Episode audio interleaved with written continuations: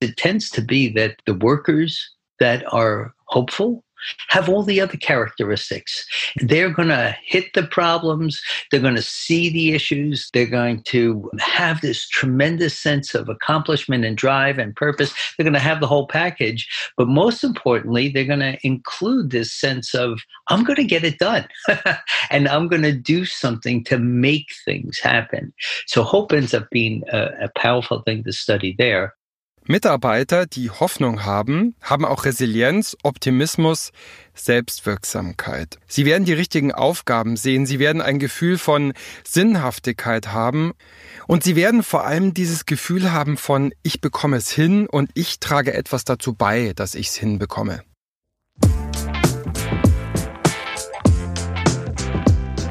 Hallo bei Positiv führen, dem Podcast von und mit Christian Thiele. Mehr Leistung, mehr Glück, Erfolgserlebnisse und Sinnhaftigkeit im Job. Ich helfe euch auf dem Weg dahin. Als Coach, Teamentwickler und Trainer unterstütze ich Chefinnen und Chefs, Projektleiterinnen und Projektleiter, Führungskräfte mit und ohne Titel und alle, die irgendwie Verantwortung haben. In dieser Episode geht es um das Thema Zuversicht. Wen ihr anfangs gehört habt, das ist der New Yorker Psychologe Dan Tomasulo. Er hat ein spannendes, sehr lesenswertes neues Buch geschrieben über Zuversicht. Learned Hopefulness. Ich durfte mit ihm über das Buch und über seine Vorstellung von Zuversicht sprechen, werde ihn immer wieder zitieren hier in dieser Episode und Infos zum Buch und zu einem Interview, zu einem schriftlichen Interview mit ihm findet ihr auf meiner Website positiv-führen.com oder in den Shownotes. Gibt es eine zweite, eine dritte Welle? Wann kommt der Impfstoff? Wann können die Kinder wieder normal in die Schule? Können wir in die Sommerferien fahren? Wenn ja, wohin? Müssen wir in der Firma Leute entlassen? Wann ziehen die Umsätze wieder an?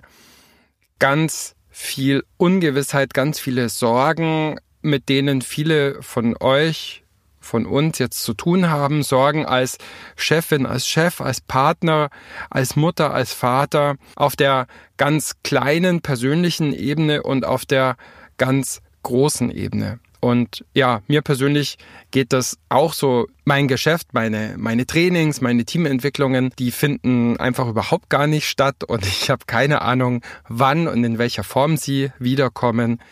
Das heißt, ich glaube, wir können alle oder viele von uns können in dieser Zeit eine gute Portion Zuversicht und Optimismus gebrauchen. Und damit möchte ich mich in der Folge befassen. Wie kann ich als Chefin, als Chef Zuversicht fördern? Warum ist Zuversicht wichtig? Warum ist Optimismus nützlich? Und wo kann er vielleicht auch zu viel sein? Was sollte ich vermeiden? Darum geht's hier. Was ist Zuversicht und warum ist sie wichtig, vor allem als Führungskraft? Hören wir doch dazu erstmal wieder Dan Tomasulo. Well, I, I think the best thing I can say about hope in terms of a definition is that it's our belief that we can control something in the future. And that's very unique. You know, hope is the only positive emotion that requires negativity or uncertainty to be activated. So that means that of all the positive feelings, joy, bliss, awe, all these wonderful things, hope is unique because it requires something not okay to be stimulated. And then it's our belief about whether or not we can influence, control, change our future directly that becomes the definition for hope.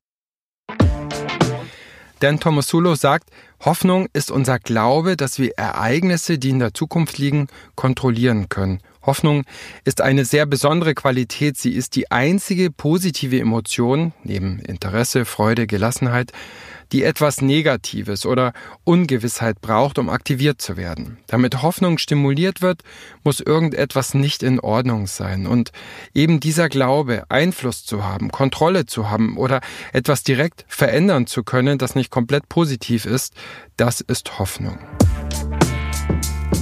Ja, also wenn alles gut läuft, ist für Hoffnung gar nicht viel Platz. Wissenschaftler unterscheiden jetzt auch noch zwischen Hoffnung und Zuversicht. Ich möchte beide hier mal als Synonyme verwenden und, und mal klären, was macht eigentlich Zuversicht aus. Und ich denke, das sind vor allem drei Dinge. Zum einen, dass ich Ziele habe in Bezug auf die Zukunft. Persönliche Ziele, Ziele für mein Unternehmen, weiche Ziele, quantifizierbare Ziele, aber dass ich irgendwas habe, was ich anstrebe. Die zweite Säule von Zuversicht, der Glaube an die Fähigkeit, diese Ziele dann auch erreichen zu können. Ja, zum Beispiel mh, hm, frühere Erfahrungen, äh, das Wissen, dass ich ein zielstrebiger Mensch bin, der Rückblick auf frühere Erfolge, vielleicht in ähnlichen Situationen. Das dritte Element von Zuversicht ist das Wissen um verschiedene Wege, um diese Ziele dann auch erreichen zu können. Also ich weiß, ich finde Lösungen, auch wenn manchmal andere keine Optionen mehr sehen. Ich finde vielleicht auch Umwege um Probleme herum, sowie Schleichwege aus einem Stau. Wozu ist Zuversicht, Hoffnung, vor allem für Führende nützlich? Warum sollten Chefinnen und Chefs Zuversicht ausstrahlen? Das habe ich wieder Dan Tomasulo gefragt. So, the first part is that there are four elements that are identified within business and within leadership that are absolutely essential for business leaders to know. And uh, psychological capital is made up hope, resilience, optimism, and self efficacy. And self efficacy is really this sense that a worker has a sense of empowerment in their work or their job. Hope, as you know, is about your control of the future. Optimism is about having an attitude believing that things are going to work out, that you have a more general attitude of that. And resilience is sort of a bounce back. You might get knocked back and then you're you're going to take that uh, hit, but then you're going to bounce back. And hope is really a bounce forward, if I could, right? So of those four, uh, the most important factor they found in business has to do with hope. Ja, Dan Tomasulo sagt hier, es gibt vier Elemente, die absolut wichtig sind für Führungskräfte in der Wirtschaft, da sie nämlich das sogenannte psychologische Kapital ausmachen. Und das besteht aus Hoffnung, Resilienz Optimismus und Selbstwirksamkeit. Selbstwirksamkeit heißt, dass ich als Mitarbeiter das Gefühl habe, etwas in meiner Arbeit, in meiner Stelle bewirken zu können. Hoffnung, das hatten wir ja schon gesagt, bedeutet, das Gefühl zu haben, meine Zukunft beeinflussen zu können. Optimismus ist eine Einstellung, ein Glaube, dass die Dinge irgendwie klappen können. Und viertens, Resilienz ist die Fähigkeit, nach Rückschlägen wieder aufstehen zu können. Und unter diesen vier Faktoren, die psychologisches Kapital ausmachen, ist Studien zufolge Hoffnung der wichtigste Faktor. Es gibt verschiedenste Studien zum Thema Zuversicht und zum Nutzen von Zuversicht. Menschen, die zuversichtlicher sind, sind anpassungsfähiger, haben mehr Erfolge zu verzeichnen, sind leistungsfähiger, sind physisch, körperlich gesünder als Menschen, die das eher nicht von sich sagen, dass sie Hoffnung haben. Das ist der Nutzen für mich persönlich. Aber der Nutzen für andere liegt auch auf der Hand. Wer zuversichtlicher ist, hat mehr Mitgefühl, wird als freundlicher wahrgenommen, hat häufig auch mehr Lösungsvorschläge bei Problemen auf Lager. Menschen, die von sich sagen, dass sie sehr wenig Hoffnung haben, sehr wenig Zuversicht haben, erleben sich als gestresster, haben häufiger und schwerere chronische Krankheiten, ja, und sterben früher, haben eine kürzere Lebenserwartung. Es gibt so ein paar Mythen über Zuversicht, so ein paar Missverständnisse, ja, also zum Beispiel Hoffnung hat man oder hat man nicht. Stimmt nicht. Hoffnung lässt sich trainieren, lässt sich aktivieren, lässt sich stärken. Ja. Hoffnung ist nur positiv, immer nur das Schöne und Gute sehen. So ein anderer Mythos. Das hat Dan Tomasulo Anfang schon gesagt. Hoffnung lebt gerade von einer gewissen Negativität, lebt davon, dass es irgendwas in Form von Ungewissheit, Unsicherheit gibt, damit Hoffnung überhaupt Sinn machen kann. Ein weiterer Mythos, wir sind in Bezug auf Hoffnung von unseren Umständen determiniert. auch falsch. Wir können unsere Ziele, die Ansprüche an uns selbst und damit auch Hoffnung und Zuversicht beeinflussen und, und regulieren. Ich muss mir nicht alles glauben, was ich denke, ist ein schöner Spruch dazu. Und von Henry David Thoreau gibt es das schöne Zitat, die Frage ist nicht, was du anschaust, die Frage ist, was du siehst. Und zu dem großen Einfluss von unseren Gedanken auf unsere Empfindungen möchte ich jetzt mal ein kurzes Experiment mit euch machen. Stellt euch eine Zitrone vor, eine richtig schöne, gelbe, reife Zitrone. Und ihr riecht an dieser Zitrone und riecht diesen, ja, sauren, zitronigen Duft. Jetzt nehmt ihr ein Messer und schneidet diese Zitrone in zwei Hälften. Und ihr seht, wie der Saft aus dieser Zitrone herausläuft. Ihr riecht, wie sich nochmal die Säure der Zitrone, die Frische der Zitrone intensiviert. Und jetzt führt ihr diese Zitronenhälfte an euren Mund und beißt mit voller Kraft hinein. Tja, und wahrscheinlich ist es euch so passiert, wie es den meisten passiert.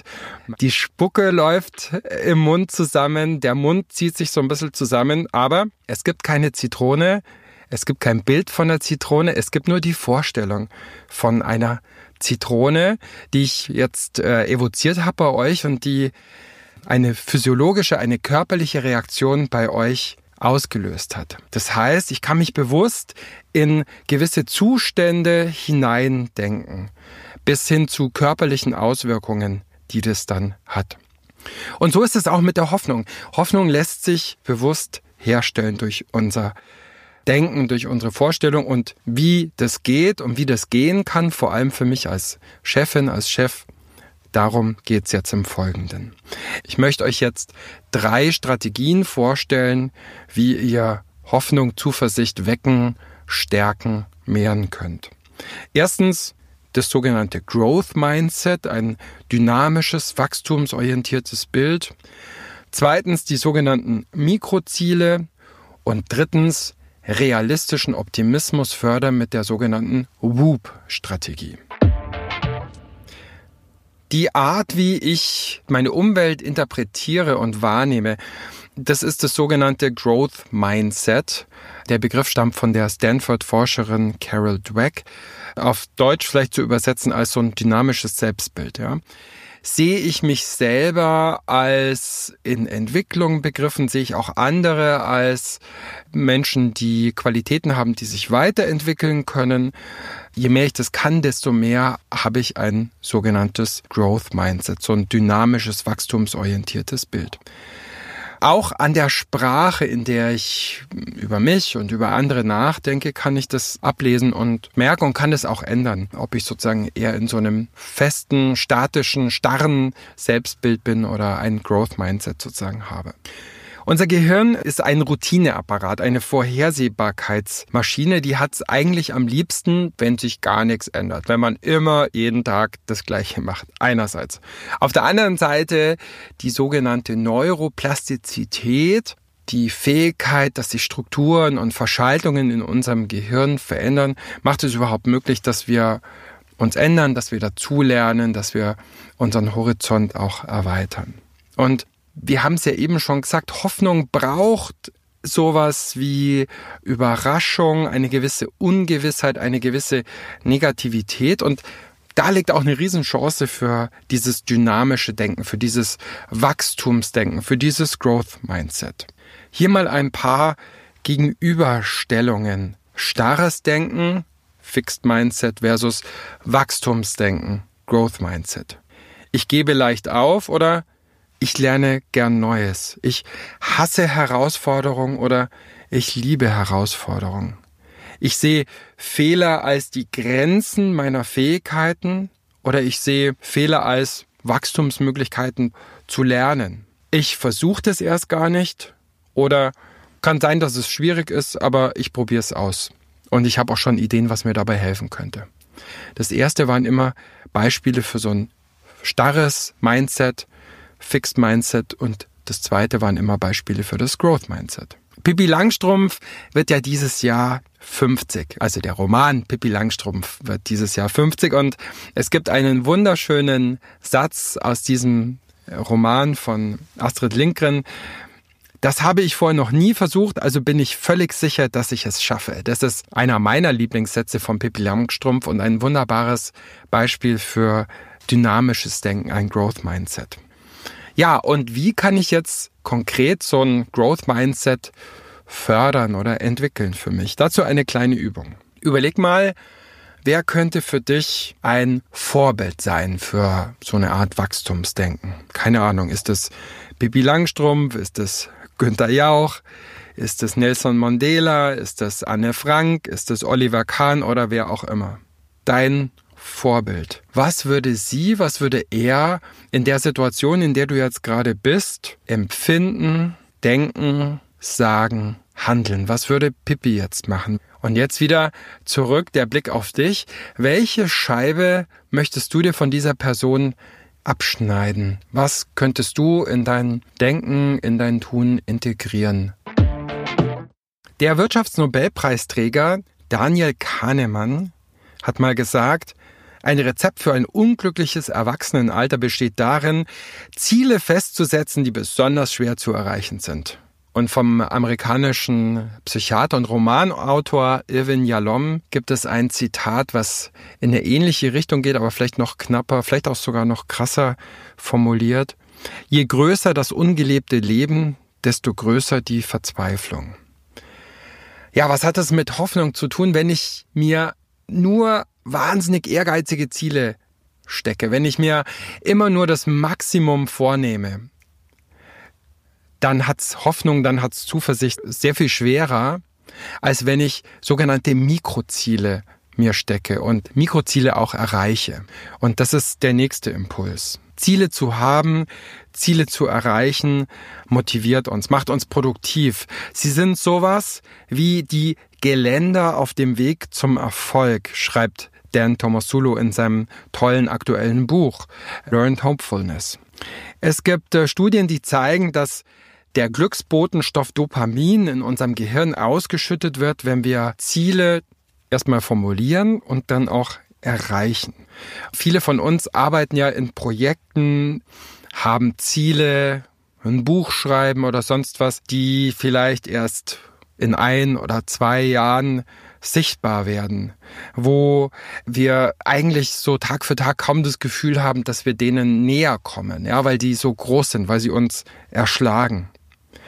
Und je kleiner und je kalibrierter Ziele sind, die wir uns stecken, desto größer die Wahrscheinlichkeit auch, dass wir sie erreichen und dass wir so dieses positive Erleben von Erfolg, von Etappenziele erreichen, von Weiterkommen sich einstellt gerade kreative Menschen sitzen ja manchmal da und warten dann auf die, und mir geht das selber häufig auch so, und ich sitze da und warte auf die große Inspiration, aber letzten Endes ist es viel erfolgsversprechender, mich in kleinen Schritten meinem Projekt anzunähern und darum geht's eben bei den Mikrozielen. Was sind also Mikroziele? Das sind ja kleinere Etappen, die heruntergebrochen sind von größeren Zielen, von größeren Ansprüchen. Das sind Ziele, die ja vielleicht sogar heute oder schnellstmöglich erreichbar und umsetzbar sind, und zwar von mir selber oder von meinem Team. Und häufig hat das auch damit zu tun, dass ich Mikroziele erreichen kann, dass ich äh, ja einen Fokus lege und priorisiere und dass ich vielleicht irgendwas delegiere oder bei manchen Dingen auch Nein sage, sonst kann ich die nicht erreichen. Wie geht es genau mit den Mikrozielen? Hier ein paar Impulse dazu. Erstmal, wie möchte ich, dass es mir heute Abend oder morgen früh nach diesem Arbeitstag geht? Wie möchte ich, dass es sich anfühlt? Und dann kann ich den Weg dahin als ein Mikroziel formulieren. Und da hilft so die Formel der drei Ps, ja, im Präsens, persönlich, und positiv. Also zum Beispiel, ich entwerfe heute Vormittag einen ersten Entwurf für die Projektgliederung. Oder ich gehe heute von 18 bis 18.30 Uhr laufen. Also im Präsens, persönlich, positiv. Ganz wichtig, bei jeder Art von Zielerreichung, Zielformulierung, die Frage nach den sozialen Ressourcen. Also, wem will ich davon erzählen? Ja, wem gegenüber will ich mich committen? Und wer kann mich dabei unterstützen?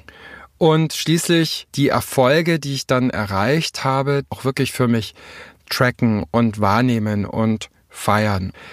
Wir brauchen keine 100 Prozent. 70 Prozent ist schon super. Und wenn es irgendwie 0 Prozent waren, dann war nicht wir schuld, sondern dann war vielleicht das Ziel zu anspruchsvoll. Und dann, ich habe ja gerade dieses Beispiel vom Laufen gebracht, der Erfolg und das, die Zielerreichung ist sowas wie ein Muskel bei uns. Und wenn wir das sozusagen stärken durch regelmäßige Wahrnehmung, durch regelmäßige Aufmerksamkeit auch von, von Erfolg, von Zielerreichung, äh, dann stärkt es ja auch unsere Zuversicht und unseren Glauben auch an die eigene Selbstwirksamkeit. Für die eine, für den einen von euch ist es vielleicht sinnvoll, sich so ein Erfolgstagebuch aufzuschreiben. Für den anderen ist es irgendwie ein zusätzliches To-Do und eher so ein Stressfaktor. Da würde ich sagen, schaut mal, was für euch funktioniert. Bevor ich zur dritten Strategie für mehr Hoffnung, für mehr Zuversicht komme, erstmal so die Frage, ja, ist denn Zuversicht immer richtig? Oder kann es auch ein zu viel, ein zu früh oder schlicht auch ein falsch von Zuversicht geben? Denn Tomasulo sagt dazu Folgendes. There's something called spiritual bypassing or or denial, which basically means that people skip over the the hard work of what it is that you can do to make something happen. So for business leaders and in leadership, it, it's the idea that you're using positivity as a cover. It's a bypass. So everything's going to be fine. Everything's going to be okay. Well, first of all, it's very thin. And what it doesn't do is it doesn't empower people. So people can have a really strong positive attitude, but if it's not balanced and realistic, you know, this isn't about ignoring negative emotions. If I'm trying to get across the railroad tracks and the gates are coming down, this is not a good time for me to be optimistic or hopeful. Ich übersetze mal kurz und fasse ein bisschen zusammen. Wir nennen das Verleugnung oder spirituelle Umgehung von Arbeit. Das passiert, wenn Menschen die harte Arbeit, die es manchmal braucht, um Dinge geschehen zu lassen, einfach überspringen wollen. Für Führungskräfte in der Wirtschaft und anderswo hieße das, dass man Positivität einfach nur als eine schöne Verpackung benutzt, eine Art Bypass. Wird schon alles. Alles ist okay. Das ist sehr dünn. Es nützt den Menschen nichts. Es ist gut, wenn Menschen eine wirklich starke positive Einstellung haben, aber wenn sie nicht ausgeglichen ist, dann ignorieren sie einfach das Negative. Wenn sie die Gleise überqueren und die Schranken kommen gerade runter, das ist absolut kein guter Moment für Optimismus oder Hoffnung. Also ja, es kann ein zu viel, es kann ein zu früh an Hoffnung, an Zuversicht geben. Es kann sowas geben wie toxische Positivität. Die Depressionsforscherin Gabriele von Oettingen hat sogar herausgefunden, dass positive Zukunftsträume ja so ähnlich wie so ein kurzer Kick wie Alkohol oder Drogen wirken können und dann kommt der Kater und das positive Zukunftsfantasien uns sogar daran hindern können, bei schwierigen, mühsamen Aufgaben auch Fortschritt zu machen. Das heißt, Zuversicht kann schon auch mal ein Heftpflaster sein für Coaches, für Beraterinnen, für Chefs und Chefinnen in schwierigen Momenten, aber es kann auch zu viel sein. Was also bitte nicht tun in Bezug auf Hoffnung und Zuversicht. Unrealistische Ziele die zu groß sind. Ja, wir haben eben schon über die Mikroziele gesprochen. Helfen kann was Übergriffiges haben. Ratschläge können auch Schläge sein. Wenn jemand so gar nicht das Gefühl hat, irgendwie weiterzukommen, wie kann ich da seine oder ihr Erlebnis von Selbstwirksamkeit stärken, statt einfach die Aufgabe für mich zu übernehmen? Ja, und Sorgen und Bedenken einfach abtun kann zu viel, zu früh falsch sein, den gegenteiligen Effekt haben, kann alles andere als Zuversicht vermitteln. Da ist es eher sinnvoll, wenn ich Verständnis zeige, wenn ich irgendwie sowas schaffe wie Verbundenheit und signalisiere, ja, ich verstehe deine Hoffnungslosigkeit, ich teile deinen Frust, ich kann das nachfühlen, wenn das ehrlich ist. Und das ist natürlich immer wichtig. Wir haben jetzt also über das zu viel oder das mögliche zu früh von Hoffnung, von Optimismus gesprochen. Und deshalb hier als letzte Übung noch eine Übung für gesunde, realistische Zuversicht. Nach Gabriele von Oettingen, und zwar ist es die sogenannte WOOP-Strategie. Nach den englischen Begriffen für Wish, Outcome, Obstacle und Plan. Wunsch, Ergebnis, Hürde, Plan. Ich kann diese Whoop-Strategie für mich selber anwenden. Ich kann sie aber auch mit meinem Team anwenden.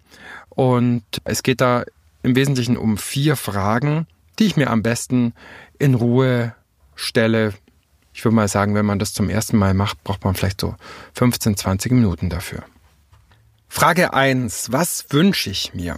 Das kann was aus dem Privatleben sein, das kann was berufliches, professionelles sein was, was mir am Herzen liegt, was mir wichtig ist, was anspruchsvoll ist, aber von dem ich glaube, dass ich es innerhalb von einem Zeitraum, den ich mir stecke, egal ob das ein Jahr ist oder ein Tag oder ein Monat, erfüllen zu können. Und wenn ich da jetzt mehrere wichtige Wünsche habe, die jetzt so in mir aufploppen, nimm den wichtigsten. Zweiter Buchstabe O wie Outcome. Wie schaut das Ergebnis aus? Was passiert, wenn ich mir diesen Wunsch erfüllt habe, wenn ich dazu beigetragen habe oder wenn ich es geschafft habe, dass dieser Wunsch Wirklichkeit geworden ist? Wie fühlt sich das an? Vielleicht gibt es da ein bestimmtes Gefühl, was du mit dieser Zielerreichung verbindest. Wie fühle ich mich an? Wie, wie riecht es? Wie schmeckt es? Manche Menschen haben da sehr konkrete sinnliche Empfindungen, wenn sie sich so die Erreichung von einem anspruchsvollen Ziel vorstellen können. Für manche ist es weniger plastisch. Das ist völlig okay. Die dritte Frage, Obstacle. Also die Hürde, das Hindernis. Was steht der Erfüllung meines Wunsches im Weg? Genauer gesagt, wo stehe ich mir im Weg hin zur Erfüllung meines Wunsches, meines Ziels? Welches oder welche meiner Gedankenmuster, Handlungsroutinen, Überzeugungen, Gewohnheiten stehen mir im Weg. Und dann, viertens, P wie Plan. Mit welcher Strategie kann ich dieser Hürde beikommen? Wie kann ich sie überwinden? Und da sind so Wenn-Dann-Pläne total hilfreich. Also wenn ich zum Beispiel mich mal wieder über eine Rundmail ärgere, dann lege ich den Antwortentwurf mindestens 24 Stunden in den Entwurfsordner und zeige ihn mindestens zwei Personen. Also wenn schwierige Situation X, dann zielgerichtetes Handeln Y. Ja, ihr könnt Wupen gedanklich machen, ihr könnt es schriftlich machen. Wie gesagt, ihr könnt es auch mal, wenn ihr es für euch probiert habt, mit anderen machen, in eurem Team machen. Und es gibt etliche Studien zum Nutzen von Whoop. Auch das Buch von Gabriele von Oettingen dazu ist extrem lesenswert und interessant. Ich verlinke das auch in den Show Notes. Verhandler finden bessere, integrativere Lösungen durch die Whoop-Strategie. Schmerzpatienten werden aktiver und Medizinstudenten haben festgestellt, dass sie besser lernen konnten durch die Whoop-Strategie. Das war eine neue Episode von Positiv führen, diesmal mit Dan Tomasulo. Infos zu ihm und zum Buch, wie gesagt, in den Show Notes und auf meiner Website positiv-führen.com. Vielen Dank euch fürs Zuhören. Vielen Dank an Marion und Hadi von Ikone Media für die Betreuung und die Produktion dieser Folge. Ich hoffe, es war für euch eine gute Dosis Zuversicht, eine gute Portion Mut dabei für euch und die Menschen, mit denen ihr zu tun habt. Ich freue mich wie immer über Bewertungen von euch, über Kommentare und mein Postfach und ich freuen uns, wenn ihr euch interessiert für ein Webinar oder für ein Coaching. Meldet euch gern unter www.positiv-führen.com. Bis dahin wünsche ich euch viel Erfolg, viel Spaß, viel Miteinander und natürlich viel Zuversicht in der Arbeit und im Leben. Ciao, Servus und bye bye.